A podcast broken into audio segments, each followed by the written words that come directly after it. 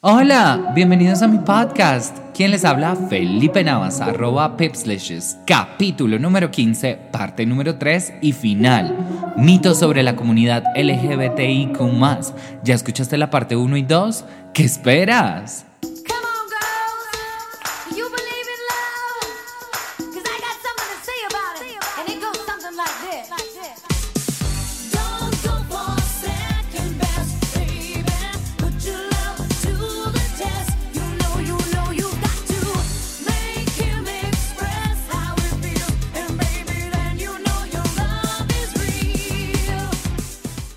¿Qué es ser un Golden Gay? Bueno, un Golden Gay es una persona que toda la vida se ha identificado como homosexual y nunca ha tenido relaciones sexuales heterosexuales.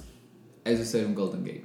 Yo no soy Golden Gay, Yo tampoco. Yo sí soy Golden Yo, ah, tampoco. sí, claro, un gay de oro. un gay de oro, exacto. Yo soy un gay de oro. ¿Tú eres un gay de oro? No, no lo soy. Bueno, porque creen que en un contexto como el de Colombia, nosotros que a nuestros 30 y pucho de años nos identificamos como gays abiertamente, homosexuales, eh, tuvimos una etapa, ¿se puede llamar que tuvimos una etapa heterosexual o que tuvimos una etapa bisexual? ¿Qué opinan? En mi caso yo diría que heterosexual y, y fue más como por presión social. Presión social. Yo pues, vengo de una ciudad pequeña, obviamente machista, Ujú. conservadora y esa presión hizo que obviamente como que me metiera en el rol. Entonces yo me Ok. sentía, me sentía hetero realmente. Ok. Yo también tuve una época donde me sentía muy atraído por, por una novia que tuve. Em, y digamos que lo disfrutaba en su momento, y, pero cuando experimenté la parte sexual con una, con una niña, con una chica, con una mujer, me dio como igual. O sea, no, no, no significó un antes o un después en mi vida, a diferencia de cuando exploré con una persona de mi mismo sexo.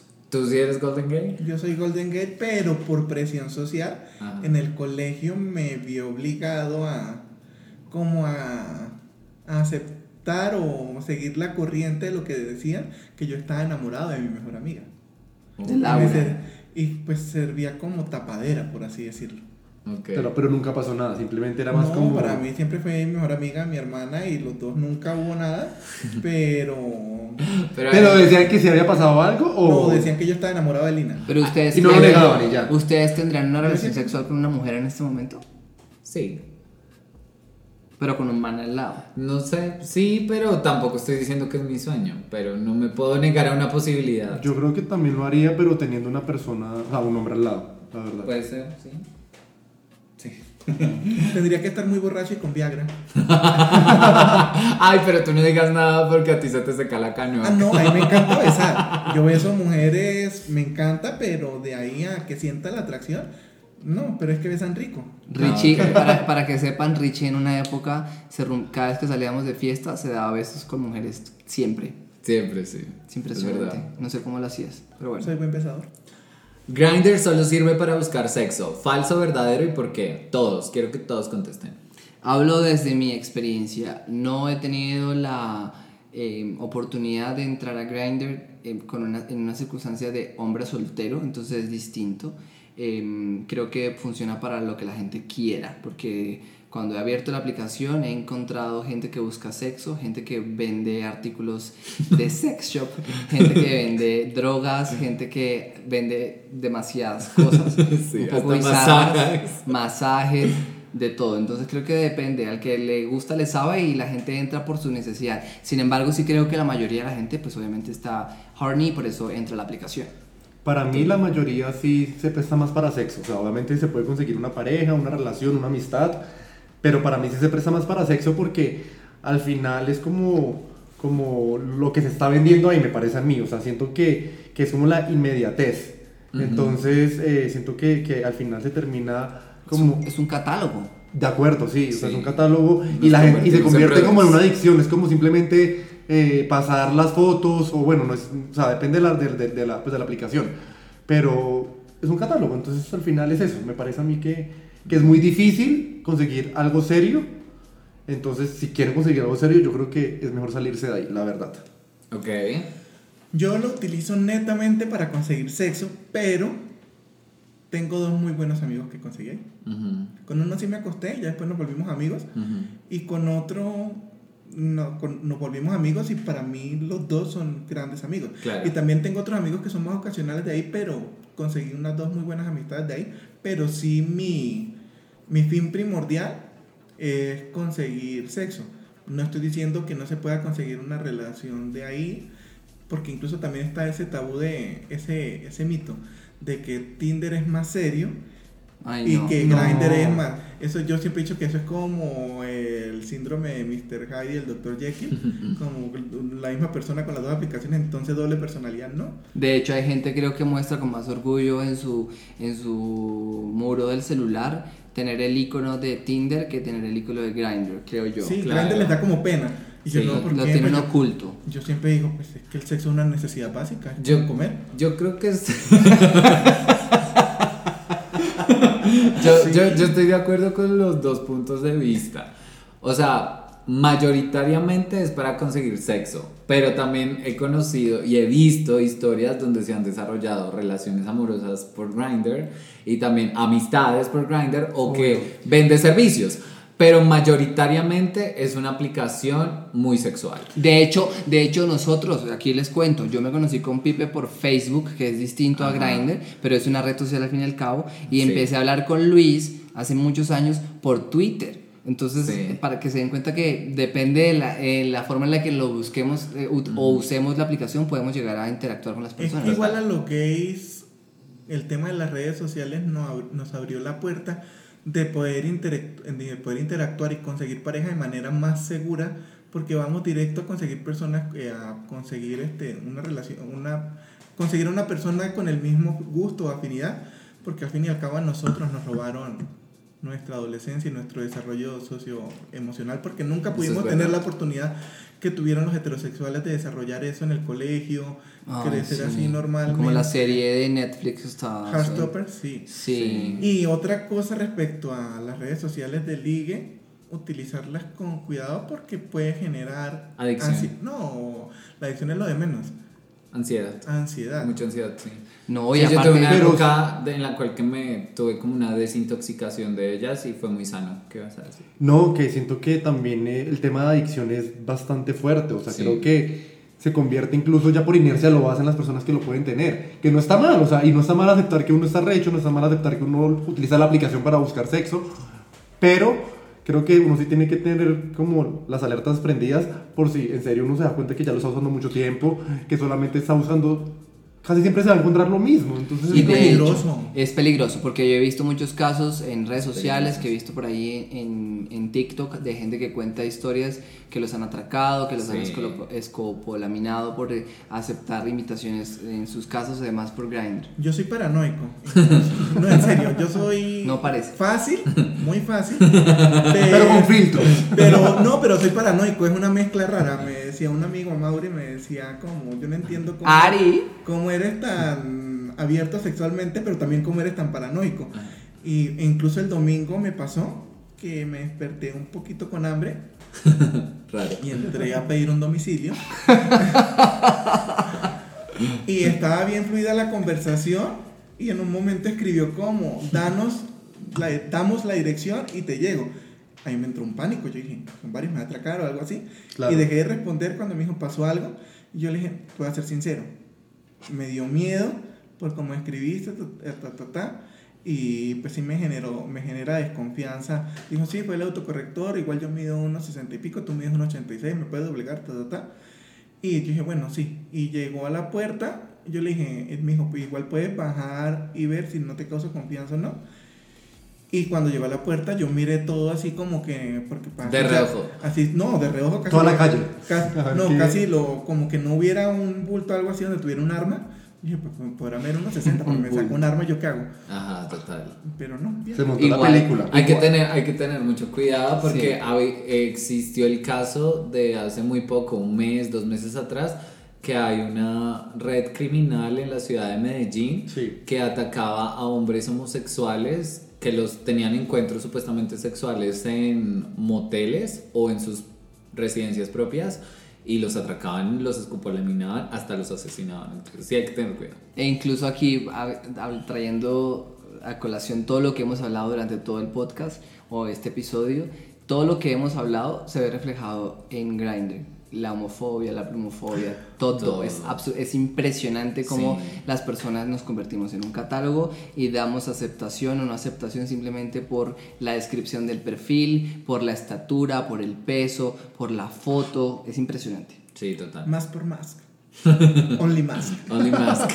Eso me da risa, la verdad. Lu, ¿tú qué opinas de esta? ¿La homofobia es una enfermedad? Yo creo que coloquialmente sí uno utiliza la palabra como es una enfermedad, o sea, como que si nos están catalogando como enfermos por ser gays, pues uno dice, no, el enfermo es usted que es homofóbico, pero al final es una, es, es una, Un prejuicio. sí, es un prejuicio, o sea, es un prejuicio y no es una enfermedad. Total. Es un prejuicio como el racismo, como la xenofobia. De Es un miedo al diferente, al no aceptar las diferencias. Pero ¿no creen que después de ciertos patrones de con- y conductas de que empieza con un prejuicio puede tornarse como una enfermedad más adelante? Como... Yo creo que se puede tornar como una obsesión. Una obsesión, Obsesión, es más, sí, sí, exacto. Sí. Es un prejuicio, o sea, porque que puede llegar a la violencia y si lo catalogamos como una enfermedad, lo estaríamos excluyendo de una responsabilidad de odio. Exacto. Eso ¿Y, es usted-. ¿Y ustedes qué opinan de, pues de, de, de ese dicho o cuando dicen como entre más homofóbico sea es porque puede ser gay, porque tiene miedo, porque... Mm, sí, Mm, no. no sé. O sea, a veces te puede dar el caso de que sea, la homofobia interiorizada y exteriorizada es un miedo a sí mismo a no aceptar su propia homosexualidad. Sí. Pero no Pero necesariamente. no Hay gente que odia por odiar. Una Sí. persona racista no odia porque se crea, porque sea negro. Una persona xenofóbica no. no Y también acuérdense y, y tengan presente que a veces la homofobia está apalancada de creencias y de creencias religiosas y de conductas socioculturales y demás. Entonces también todo eso influye un montón. La gente Sí. se comporta de acuerdo al contexto en el que se La forma. homofobia es peligrosa. Muy. Eso sí. Muy. Pero no es una enfermedad. Es un prejuicio de odio. De acuerdo. Esto es muy interesante porque considero que el tema está en boga porque estamos hablando actualmente de los artículos, si son femeninos, masculinos, si son neutros. Y dice así, ¿qué es ser binario y no binario? ¿Qué opinas tú, Rey? Bueno, primero hay que entender lo que es el género. Y el género es una construcción social en cuanto a los roles que se le asignan a lo culturalmente conocido como femenino y como masculino. De ahí se desprende lo que es la identidad de género y la expresión de género. La identidad de género es esa vivencia interna y psíquica que vives respecto a ese rol y la expresión es ya como lo manifiestas, ya sea con la vestimenta, con procedimientos eh, médicos, quirúrgicos, hormonales o no. Y el tema no binario hoy en día se conoce como un tercer género, por así decirlo, porque son personas que no se identifican ni con lo masculino ni con lo femenino. No se consideran personas trans ni personas cisgénero. Son un tercer género que fluctúan entre ambos y que ni siquiera tiene que estar ligado con el sexo, porque hay personas no binarias que no tienen experiencias en el ámbito sexual. Bueno chicos, ¿cuál es la diferencia entre transgénero y transexual? ¿Qué opinas tú, Rey? Bueno, las personas transgéneros son aquellas personas cuyo sexo biológico no corresponde con la identidad de género, o mejor dicho, cuyo, cuya su identidad de género no corresponde con el sexo biológico que se le asignó al nacer. Aquí quiero aclarar algo y preguntarte algo. ¿Qué es identidad de género? Porque no sé si todo el mundo sepa qué es identidad de género. O sea, ¿está asociado a cómo tú te sientas? No, es la vivencia interna y psíquica sobre ese rol, sobre esa construcción social de la que decía en la pregunta Es, pasada, decir, es de decir, en palabras coloquiales es, soy hombre pero me siento mujer. No porque no eres hombre, eres mujer. Solamente Físicamente soy hombre pero me siento como mujer. Pero El, por eso es lo que te digo, el sexo biológico que se te asignó al, al nacer al nacer. no corresponde con esa identidad de género, con ese rol que fue asignado. Por eso está incorrecto decir es un hombre que se volvió mujer. Siempre fue una mujer o siempre fue un hombre cuyo sexo biológico que se le asignó al nacer no correspondía con esa identidad de género. Ok. Ok. Perfectamente claro. ¿Y Y, transexual? eh, no, y ahí venía eso. Independientemente, una persona transgénero es esa persona, pero que es independientemente de si ha hecho procedimientos médicos u hormonales O quirúrgicos. o quirúrgicos. En cambio, una persona transexual vendría siendo la parte esa de que su identidad de género no corresponde con el sexo biológico que se le asignó al nacer, pero que adecua su físico, ya sea con procedimientos quirúrgicos u hormonales, a esa realidad psíquica, espiritual y social. De la. Y aquí me surge una duda. Entonces, ¿puede existir un transgénero que no sea homosexual? Baby, eh, Sí. es que dentro de la comunidad LGBTIQ hay heterosexuales. Sí, Las mujeres trans que le gustan los hombres es una mujer heterosexual. sí, Y los hombres trans que le Wow. gustan las mujeres son heterosexuales. son Bueno. heterosexuales. Eh, Eso, eso no lo tenía tan claro También y seguramente yo tampoco mucho- lo tenía claro. muchas personas como, también. Por ejemplo, no sé si ustedes se vieron Sense8. Sí, me encanta esa serie. La chica trans de ahí era lesbiana. Ah, ay, sí, es verdad. El personaje, obvio, sí, sí, sí. Tienes toda la razón. Qué interesante, ¿no? Sí, y yo no sé, pero a mí me parece que cada vez que pasan los años le van a agregar más siglas y más, más, más categorías o más, no sé. La sexualidad más, fluida, por eso está el más. Más personas. Por eso Ah, está el más. Y habían personas que estaban Por eso está la teoría queer. Este tema tiene tela. Por eso, por eso está el más. Por Porque eso es tema, sea. yo no me siento ni preparado, digamos que académicamente, ni he leído lo suficiente para opinar, por eso Reinel es el más adecuado para podernos hablar, simplemente Yo- aquí damos percepciones yo, u opiniones. yo creo que las etiquetas en algún momento deben desaparecer. Somos seres humanos y ya. De acuerdo. Pero en estos momentos son necesarias las etiquetas para identificar, poner un nombre y crear derechos. Y tolerar, respetar. Sí, totalmente de acuerdo. Amo. Esta pregunta va para todos. ¿Cómo lidiar con personas cerradas de mente y que se escudan en la religión como excusa para defender su homofobia? ¿Qué opinan? Para todos. Yo creo, Pipe, que hablar de lidiar, que significa más o menos como luchar con esas percepciones y, y creencias, debemos siempre estar como apalancada nuestra, nuestra visión de vida desde un momento en la seguridad, como desde qué tan seguros y qué tan orgullosos y qué tan tranquilos nos sentimos con, con lo que somos, con lo que queremos ser y con lo que somos con los demás si estamos súper tranquilos desde ese punto de vista, creo que va a ser más fácil. eh, siempre aceptando que vamos a encontrar muchas diferencias. Si aceptamos que todas las personas pensamos distinto, creemos distinto y que vivimos incluso, así vivíamos en una misma ciudad, mismo país, tenemos como pequeños mundos o islas o silos, como, como lo queramos llamar, va a ser mucho más sencillo, va a ser mucho más fácil. En la medida en la que estemos más tranquilos y más seguros de lo que somos, va a ser mucho más, digamos que más fácil poder encontrarnos con diversos puntos de vista. Yo pienso, yo soy un fiel creyente de las libertades. Entonces, yo siempre lucharé incluso porque esas personas tengan la libertad de tener ese culto y asimismo de que ellos respeten esa libertad que yo tengo. El derecho a, su- a la libertad de culto es un derecho fundamental y está ligado también con la libertad de sexo y con todas las libertades. Pero que ya utilicen esas creencias para atacarme, no.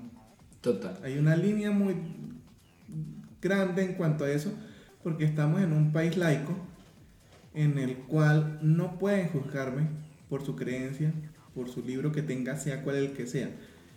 Si el tema va a un tema ya que roza con el delito, hay instituciones y leyes que me protegen. Baby, pero te hago una pregunta. La- la- la- el cuestionamiento que nos hace Pipe está asociado es a cómo lidiar con esas diferencias. ¿Cómo lidiar? Bueno, yo creo que le- hablando se arreglan las cosas, pero hay momentos en los que no. Ujú. Y pues no es necesario tener una relación con esa persona. Yo voy más por ese punto de vista y lo digo desde un punto de vista personal. Mi familia paterna, absolutamente todos son mormones y ellos tienen como unas creencias muy como estructuradas. Y bueno, muchos de ellos son como súper bien con el tema, pero mi abuela y mi, uno, de, uno de mis tíos políticos son muy cerrados de mente y todo el tiempo están con el tema de la religión, con el tema de la religión, con el tema de la religión, que a mí ya me sacan de quicio, que lo único que yo hice fue apartarlos de mi vida y creo que fue muy sano. Entonces yo considero que lo que decían al inicio, hay que respetar, hay que tolerar, hay que respetar sobre todo las creencias, pero no traspasar el punto de, de ya meterte en la vida de alguien y juzgar la vida de alguien. Eso ya me parece un irrespeto. Yo soy súper pacifista en la forma en la que vivo, ustedes me conocen, no me gustan los conflictos y si veo que me están atacando, yo a veces dejo pasar. Es como que trato de pasar la página y de dejar a un lado ese tipo de comentarios que posiblemente no me suman. Si yo estoy tan tranquilo con lo que yo soy y si las personas que me importan realmente viven conmigo de una manera en armonía y aceptando lo que quiero y lo que pienso y cómo actúo, no me importa lo demás. Sí, de acuerdo. Yo creo que llegaba un punto en el que uno no se quiere desgastar. O sea, como que esas personas no van a cambiar de, de, parecer, no van a cambiar de, de, de cómo nos ven, la forma en cómo nos ven. Entonces simplemente es como aprender a dejar pasar, pero si ya obviamente se están, no sé, como metiendo con uno, si ya están haciendo comentarios, si uno ya se siente incómodo, pues uno también tiene la- esa, como esa posibilidad de defenderse. Pero llega un punto en que uno en serio ya es como, ah, dejemos Pero pasar. igual, o sea, también hay que tener en cuenta que muchos miembros de nuestra comunidad tienen una dependencia psicológica a estos cultos y eso sí llega a afectar bastante. Sí, hay y creo que los que crecimos en una religión o algo así, en algún momento de nuestra adolescencia pensamos, no vamos a ir al infierno. Yo lo pensé. Yo no. No, y, yo nunca. Y ahorita soy agnóstico. Ahorita Yo no, ni creo ni no creo. Pero sí está esa dependencia psicológica, esa necesidad de ser aceptado, que incluso, pues va a sonar chistoso, pero el auge del esoterismo, de la astrología en la comunidad gay, esa es una necesi- necesidad intrínseca del ser humano de estar ligado a una parte espiritual. Entonces, como de todos los cultos tradicionales somos discriminados, pues nos vamos para esta parte que es, pero es para cubrir esa parte eh, eh, espiritual necesaria. Yo no la tengo, pero no quiere decir que eso no es el llamado gen de Dios, que Ujú. lo tienen algunas personas, no lo tengo. Entonces, pero hay personas que sí siguen atadas psicológicamente a, a Alguna re- creencia. a alguna religión o Sí. algo así. Y entonces es diferente a nuestra vivencia de que, digamos, los apartamos, pero para esas personas es más difícil porque están ligados emocional y psicológicamente a eso. Yo Y creo que el sufren muchísimo. Y el más. culto al que Sí. pertenece, que se está diciendo, eso está mal, es un pecado. Y por eso terminamos siempre rodeados de las personas en donde convivimos en un ambiente donde creemos casi que la misma cosa o por lo menos apuntamos a sentirnos más cómodos con X comunidad o no. No, es claro que estamos más seguros. es, cla- Donde es claro que más seguros y Que aceptados. incluso sí. se ha estado abriendo el tema, han aparecido igle- eh, como vertientes gay friendly. Incluso en Chapinero Alto hay un padre que tiene su pareja. Ujú. como la iglesia de las 45 con De Santa 16. Teresita, donde todos los que habíamos ido a teatro en el sábado estamos allá el domingo rezando. Sí, vayan, es increíble esa, esa misa. no. Era súper dinámica. A mí me encantaba ir con Pero no, ese, ese tema de- es un, es un, es un, este, predicador, porque no es católico como tal. Creo que son los luteranos, que son también como Sí. sacerdotes, y tiene su iglesia ahí en... en- Es en un poco más open. No es No, tan él, él es abiertamente todo. gay, tiene su pareja, Ujú. y al principio encontró un fuerte rechazo de las personas, es un ministro de de las personas que iban antes a esa iglesia, pero encontró unos nuevos feligreses que tienen esa necesidad religiosa Ujú. y pues ahí ya ha creado una comunidad. Bueno, Sí, yo quiero y ir. es súper respetable. Te voy a mandar. Para las personas que tienen sus creencias. Yo quiero ir. Es súper respetable.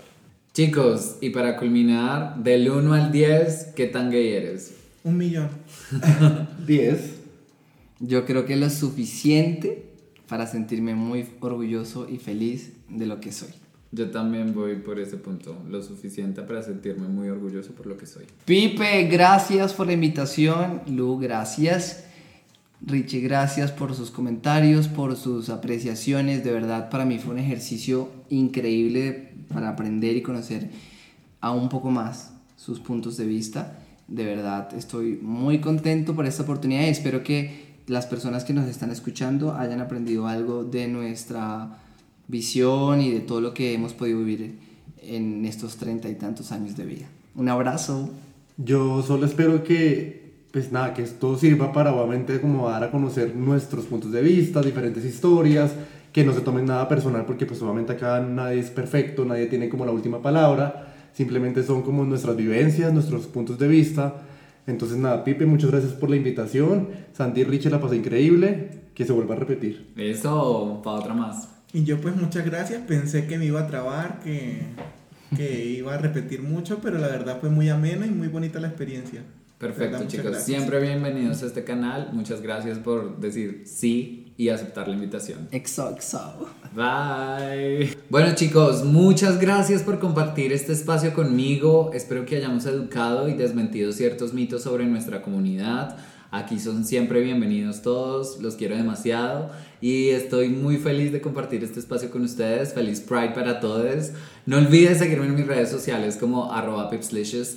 Bye bitches.